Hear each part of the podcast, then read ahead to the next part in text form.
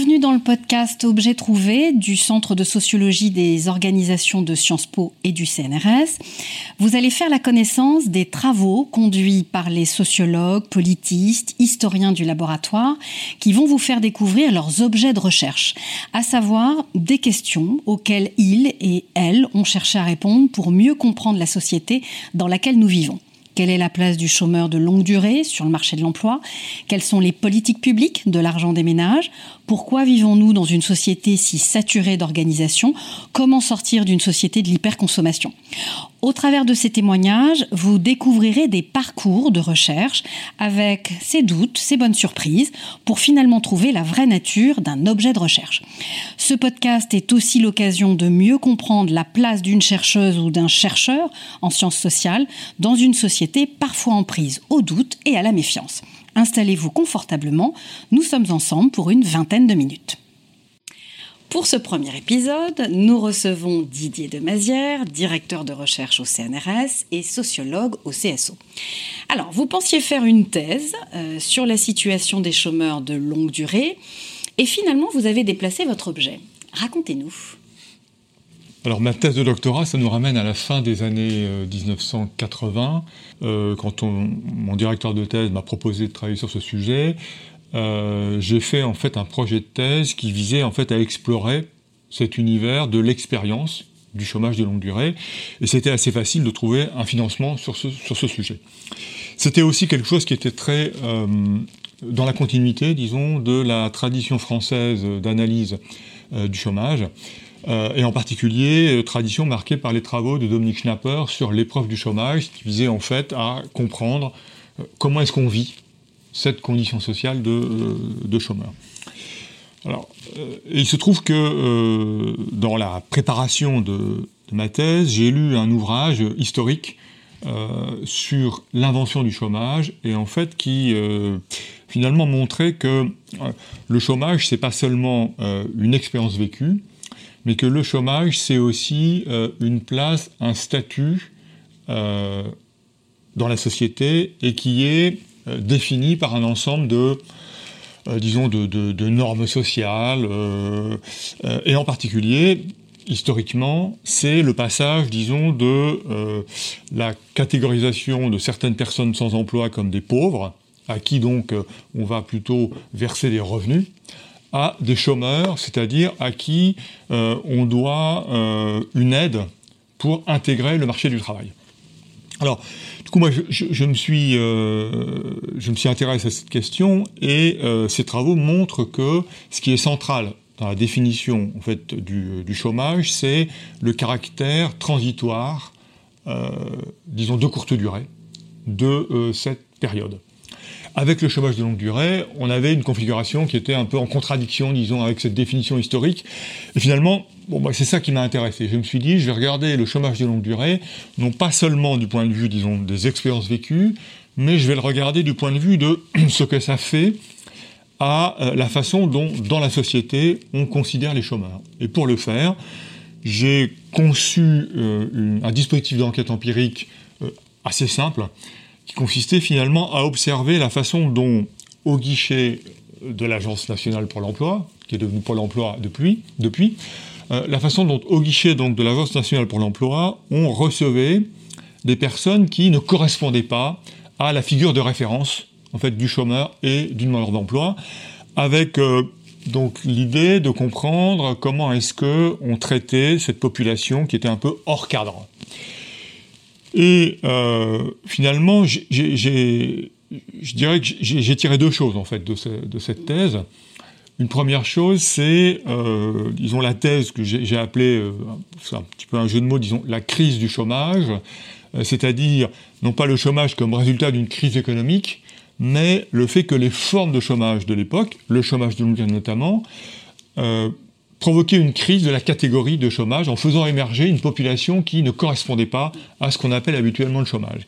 Et le deuxième enseignement euh, que j'ai conservé euh, un peu au long de mon parcours, en fait, c'est euh, de saisir les expériences ici des chômeurs, de saisir les conditions de vie des chômeurs en, en dialogue et ici en dialogue difficile, donc en, tension et en tension conflictuelle parfois, avec les institutions, c'est-à-dire en fait avec les cadres institutionnels ou normatifs. Donc je suis parti des expériences pour m'en éloigner en me disant je vais regarder la catégorisation, et finalement pour y revenir en considérant les expériences comme étant euh, inséparables, disons, des institutions et de la catégorisation euh, sociale. Mhm. Alors, dans, votre parcours, euh, il y a un moment clé avec la publication du livre Sociologie du chômage dans la collection Repères de la découverte en 1995, avec une méthode qui est basée sur l'entretien biographique. Alors, pourquoi est-ce que c'est une date clé Et puis, expliquez-nous en quoi, en fait, consistent ces, entretiens? Alors, c'est une date clé, bon, d'abord dans mon parcours, parce que euh, les travaux que j'ai faits sur euh, les entretiens biographiques, euh, travaux méthodologiques et théoriques et empiriques, finalement, ont, à, la, fois influencé mes travaux, mais aussi, je pense, ont reçu un écho assez important dans la communauté des, sciences sociales. C'est une méthode d'enquête par laquelle on, va inviter des personnes qui, qui, vivent, enfin, qui sont dans une condition sociale quelconque. Hein. donc, ça peut être des chômeurs, mais je l'ai fait avec des, des facteurs travaillant à la poste, avec des, élus engagés en politique, enfin bon, qu'importe. Hein, où on va en fait demander à ces personnes de raconter leur parcours et en racontant leur parcours, euh, il y a deux idées derrière. Il y a, première chose, c'est que ils vont finalement nous raconter, je dirais, euh, les situations qu'ils ont traversées, euh, donc l'évolution de ce parcours, et d'autre part, ils vont nous raconter, ils vont nous exprimer, ils vont nous expliciter la manière dont ils interprètent ce parcours, les significations qu'ils accordent euh, à ce parcours, aux conditions qu'ils ont vécues. C'est l'idée que euh, l'entretien biographique, c'est euh, racontez-moi ce que vous avez vécu dans votre vie professionnelle, puisque moi c'est ce qui m'intéresse, hein, c'est le champ professionnel, et ce racontez-moi ce que vous avez vécu, c'est, ben voilà, je, je suis passé par telle position, et puis ensuite j'ai perdu mon boulot, et j'ai fait telle chose et telle chose, mais en faisant ça, en fait, les individus produisent du sens, euh, en quelque sorte, euh, euh, construisent, construisent leur situation, livrent à l'enquêteur, qui mène les entretiens biographiques, mm-hmm. livrent à l'enquêteur finalement leur point de vue sur une expérience, une situation qui est étrangère. Donc ça, c'est un premier point. Il y a un deuxième point qui est au moins aussi important, c'est que pour moi, euh, cette, euh, ce, récit biographique euh, et ces significations qui sont produites à l'occasion du récit biographique, c'est pas seulement quelque chose qui est, comment dire, interne à l'individu, qui lui est personnel. C'est quelque chose qui est produit en interaction, en échange, en relation avec d'autres personnes. Euh, qui peuvent être des personnes de l'entourage. Euh, quand on est chômeur, on discute nécessairement de sa situation avec euh, les membres de sa famille, avec des amis, et les membres de la famille et les amis ont des points de vue aussi sur bah, tu devrais bouger un petit peu plus, c'est quand même pas la fin du monde, sois pas déprimé comme ça. donc il, il, délivre, voilà, mm. il délivre des opinions, des croyances. Mais c'est aussi le cas euh, de, disons, d'agents institutionnels, hein, les, conseillers euh, de, de, Pôle emploi, les formateurs, qui véhiculent aussi des, opinions et des points de vue, des croyances sur euh, cette expérience. Et donc, pour le dire autrement, l'entretien biographique, ça permet de raconter des histoires et des histoires vécues. Donc, c'est quelque chose d'important, mais ça va bien au-delà de ça. Ça permet en fait d'inscrire ces histoires vécues dans des contextes sociaux, institutionnels, normatifs, et donc ça permet en fait de saisir, au-delà des histoires personnelles, ça permet de saisir les normes sociales qui encadrent la façon dont les gens pensent leurs conditions. Et on pense jamais sa condition, on pense jamais ses expériences uniquement à partir de ses expériences, on les pense à partir de ce que le contexte, l'environnement social, institutionnel nous renvoie. Alors, euh, fin des années 90, euh, vous avez le sentiment d'avoir fait le tour de la question. Et vous prenez euh, la direction du laboratoire Printemps, qui est axé sur la sociologie des professions. C'est vrai qu'à la fin des années 90, bon, je change de laboratoire. J'étais finalement assez bien content aussi de tourner le dos au chômage parce que j'avais un peu l'impression d'avoir fait le tour. Euh, et donc je me suis investi dans la sociologie des professions. L'impression d'avoir fait le tour, mais en même temps, quand euh, ça faisait quand même euh, à ce moment-là une quinzaine d'années que je travaillais sur ces questions, en même temps j'ai toujours été sollicité, un peu, je dis un peu rattrapé par les bretelles en quelque sorte. on me demandait toujours de siéger dans des jurys de thèse sur le chômage, on me sollicitait pour des études sur le mmh. chômage, pour encadrer les travaux sur le chômage, etc. Bon, euh, donc de fait, j'ai tourné le lot tout en ayant toujours, tout en ayant une sorte de veille en fait sur euh, sur ce sujet. À la fin des années 90, euh, il y avait énormément de, travaux qui portaient sur ce qu'on a appelé les politiques d'activation, c'est-à-dire en fait un mouvement des politiques de l'emploi qui est un mouvement européen et qui vise finalement à inciter plus fortement qu'auparavant les chômeurs à euh, aller vers l'emploi euh, en les activant. Et qu'est-ce que c'est les activer? C'est surtout deux choses.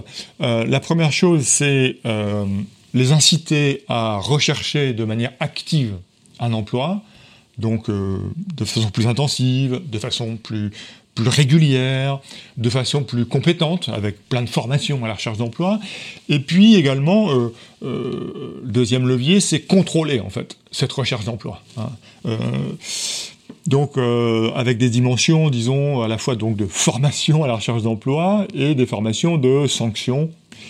Mais donc ces travaux étaient un peu, je trouvais, un peu répétitifs, et surtout à mon grand étonnement, c'était des travaux qui s'intéressaient très peu à ce qui moi m'a toujours intéressé, c'est-à-dire le point de vue en fait des chômeurs. C'est-à-dire au fond, euh, plutôt que de regarder euh, uniquement comment les dispositifs euh, essayent de mettre en œuvre une sorte de figure politique du chercheur d'emploi, c'est est-ce qu'on pourrait pas regarder comment est-ce que les chômeurs finalement recherchent un emploi, tout simplement. c'est-à-dire regarder la recherche d'emploi du point de vue en fait des, euh, chômeurs. Et donc j'ai beaucoup regardé la littérature à cette occasion-là, et il y a beaucoup de littérature sur la recherche d'emploi, mais c'est une littérature qui, principalement, était une littérature qui visait à, euh, faire l'inventaire des démarches, euh, envoyer des CV, se rendre dans les entreprises, répondre à des emails.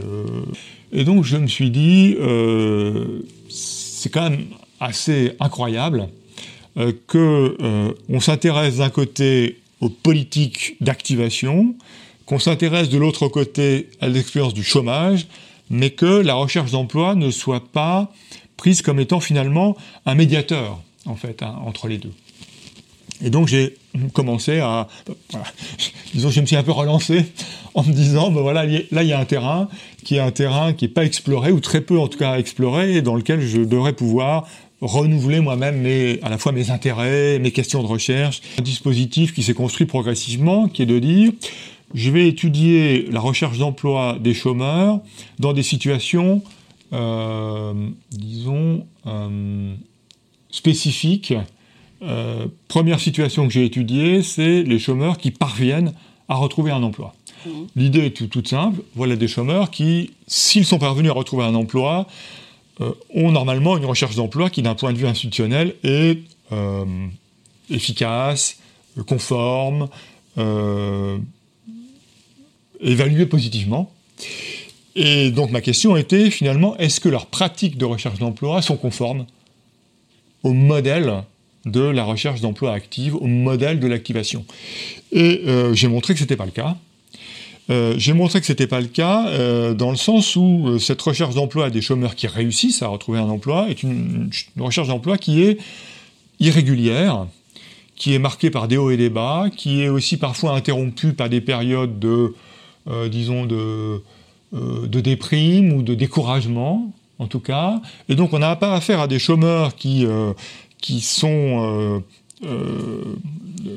positifs qui croient en eux, qui ont une pratique constante, mais on a affaire à des chômeurs, je dirais, qui euh, sont un peu ordinaires dans leur recherche d'emploi, c'est-à-dire une recherche d'emploi irrégulière, marquée par beaucoup de doutes, etc. Et ma conclusion a été de dire finalement, on ne peut pas comprendre la recherche d'emploi si euh, on laisse de côté, et les travaux jusque-là laissés de côté, si on laisse de côté l'expérience du chômage.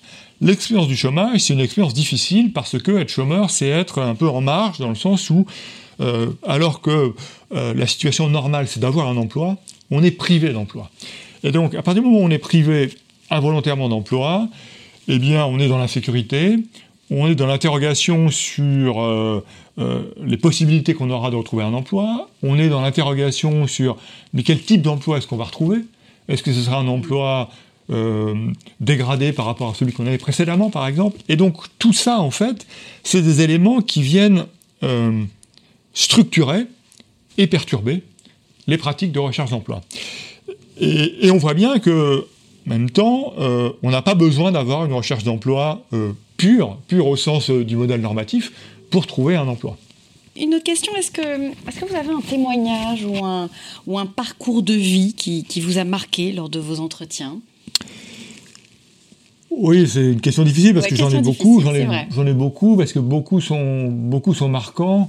Euh, ils le sont toujours euh, quand on termine l'entretien, bien sûr, et quand on analyse. Mais peut-être euh, peut-être le plus marquant, c'est peut-être les cas en fait de décalage entre les efforts que font les individus que j'interviewe pour sortir de leur situation, hein, disons sortir du chômage, puisqu'on est là-dessus, et puis les résultats qu'ils obtiennent, c'est-à-dire en fait la maigreur en fait des résultats euh, qu'ils obtiennent. J'ai un exemple en tête parce que vraiment ça m'a beaucoup frappé cette personne. C'est un un jeune d'une trentaine d'années euh, qui avait très peu travaillé, euh, qui était aussi assez isolé. Enfin, il vivait chez ses parents, mais il avait très peu de, relations amicales avec d'autres personnes de, son âge. Il était plutôt déprimé. Il avait des relations difficile avec ses parents qui euh, lui disaient qu'il fallait qu'il se voilà, euh, bouge, qu'il pouvait pas rester comme ça, etc. Euh, qui vivait en plus un peu à la campagne et sans moyen de transport, et donc voilà. Donc il y avait toute une série comme ça d'éléments qui contribuaient à, l'isolement. Et puis il raconte que il a eu un, un déclic, enfin ça devenait insupportable. Et il s'est dit, ça peut plus durer, il faut que j'en sorte, il faut que je fasse quelque chose. Donc il est allé euh, à l'agence euh, pour l'emploi. Euh, donc là, on l'a pas tellement pris au sérieux, dans le sens où on n'a pas pris au sérieux le fait que il, passe d'un état, disons, de, de relative léthargie dans la longue durée à une volonté de faire des choses et de s'en sortir. Voilà, de changer. Et donc on lui a proposé en fait euh, une formation. Mais c'est quelqu'un qui avait un très mauvais euh, souvenir de l'école et qui donc ne euh, voulait pas entrer en formation, il voulait travailler. On lui a dit mais sans expérience, vous avez aucune chance de trouver un emploi. Donc il était assez amer quand il a quitté l'agence pour l'emploi et il s'est dit ben, je vais faire du bénévolat et je vais utiliser ce bénévolat finalement comme une expérience. Donc il a, commencé à faire du bénévolat dans la distribution alimentaire, dans une paroisse euh, également, et a donc euh, complété son CV de cette manière-là. Il a envoyé des CV, euh, aucun retour, et donc il savait plus comment faire. Et il s'est dit, il faut que j'invente quelque chose parce que les manières classiques de rechercher un emploi, ça marche pas. Et donc il a fait imprimer son CV sur un t-shirt et il circulait dans la ville moyenne pas très loin de chez lui, euh, le samedi, euh, avec son t-shirt pour, euh, quelque sorte, se vendre à ceux qui étaient auraient été prêts donc à le, à, le recruter. Et alors? Non, au moment où je l'ai interviewé, ça faisait déjà plusieurs mois qu'il faisait ça sans aucun, sans aucun résultat. Et c'est vrai que c'est une pratique de recherche d'emploi qui est une pratique qui est très peu euh, en vogue mm. euh, ici, alors que c'est une pratique que moi j'ai beaucoup vue à São Paulo, en particulier où il y a une, grande avenue qui est en fait l'avenue dédiée précisément à cette pratique de recherche d'emploi. On, on, voit plein de chômeurs qui proposent leurs services avec, alors soit sur des t-shirts, soit sur des panneaux. et donc c'est un marché du travail qui est organisé ici. Alors, dernière question que je, poserai à chacun de mes invités. Selon vous, quelle est la place du sociologue aujourd'hui dans la société? euh, la place du sociologue dans la société, il y a, plusieurs euh, manières de répondre. Euh, disons, je dirais qu'elle est indispensable. C'est une, première, réponse dans le sens où je, pense fondamentalement que la société a, besoin de sociologue, pas seulement de sociologue, mais en tout cas, elle a besoin euh, de se comprendre elle-même. Et la sociologie, avec plein d'autres euh, euh, sciences sociales, mais pas seulement les sciences sociales, contribue donc, disons, à alimenter les analyses et donc à alimenter cette sorte de, spirale hein, de, la, d'une, réflexivité de la société, d'une, compréhension. mais j'ai aussi conscience que ce besoin finalement fait souvent défaut, euh, ce qui fait que on n'est pas toujours euh, tout à fait, euh, comment dire, écouté et a fortiori entendu. Peut-être le deuxième, deuxième point, je dirais, qui est un point peut-être plus problématique, c'est que la place du sociologue, ou plutôt ce qu'est le sociologue, et donc quelle peut être sa place dans la société, est souvent mal euh, mal comprise cette place, euh, et ce qu'est le sociologue est aussi mal, mal compris, dans le sens où euh, on n'a pas de représentation, on généralement pas de représentation très claire de ce que c'est que la sociologie, de ce que fait le sociologue.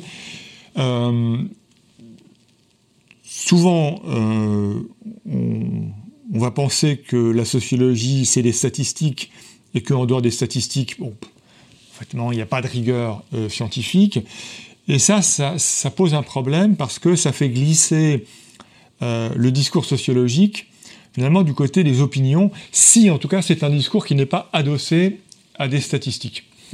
Euh, et donc, selon les résultats qui vont être produits, on risque d'être catalogué euh, comme étant, comme développant des opinions de gauche ou des opinions conservatrices ou enfin, telle ou telle opinion. Donc on risque d'être en fait situé euh, dans, euh, disons, dans, le champ politique, pour le dire, pour le dire rapidement.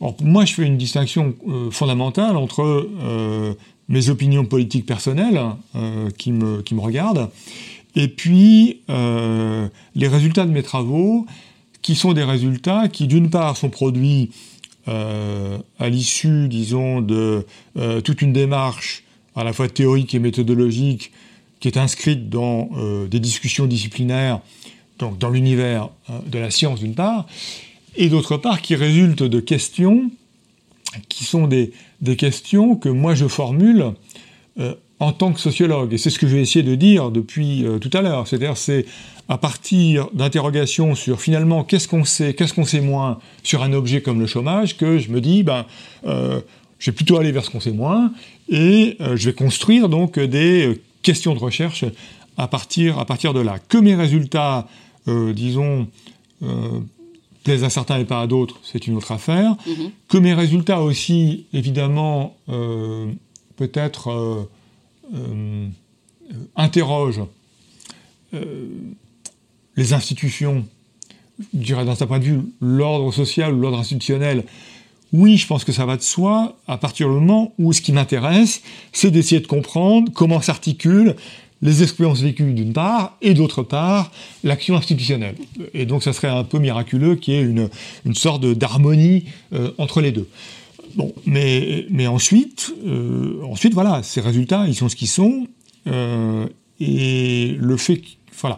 Et, donc, pour, le dire, pour le dire autrement, euh, je, suis parfois un peu mal à l'aise quand je suis sollicité, bah, notamment par la presse, par des journalistes, où j'ai l'impression en fait que on me demande le point de vue, de, disons, d'un sociologue de gauche sur, voilà, sur une question liée au, chômage et à l'emploi. Et donc j'ai pris comme parti en fait de ne m'exprimer que sur des questions pour lesquelles je peux m'appuyer sur des enquêtes. Si j'ai pas d'enquête sous la semelle, je préfère ne pas m'exprimer de manière à ne pas m'exposer à cette, voilà, cette catégorisation qui,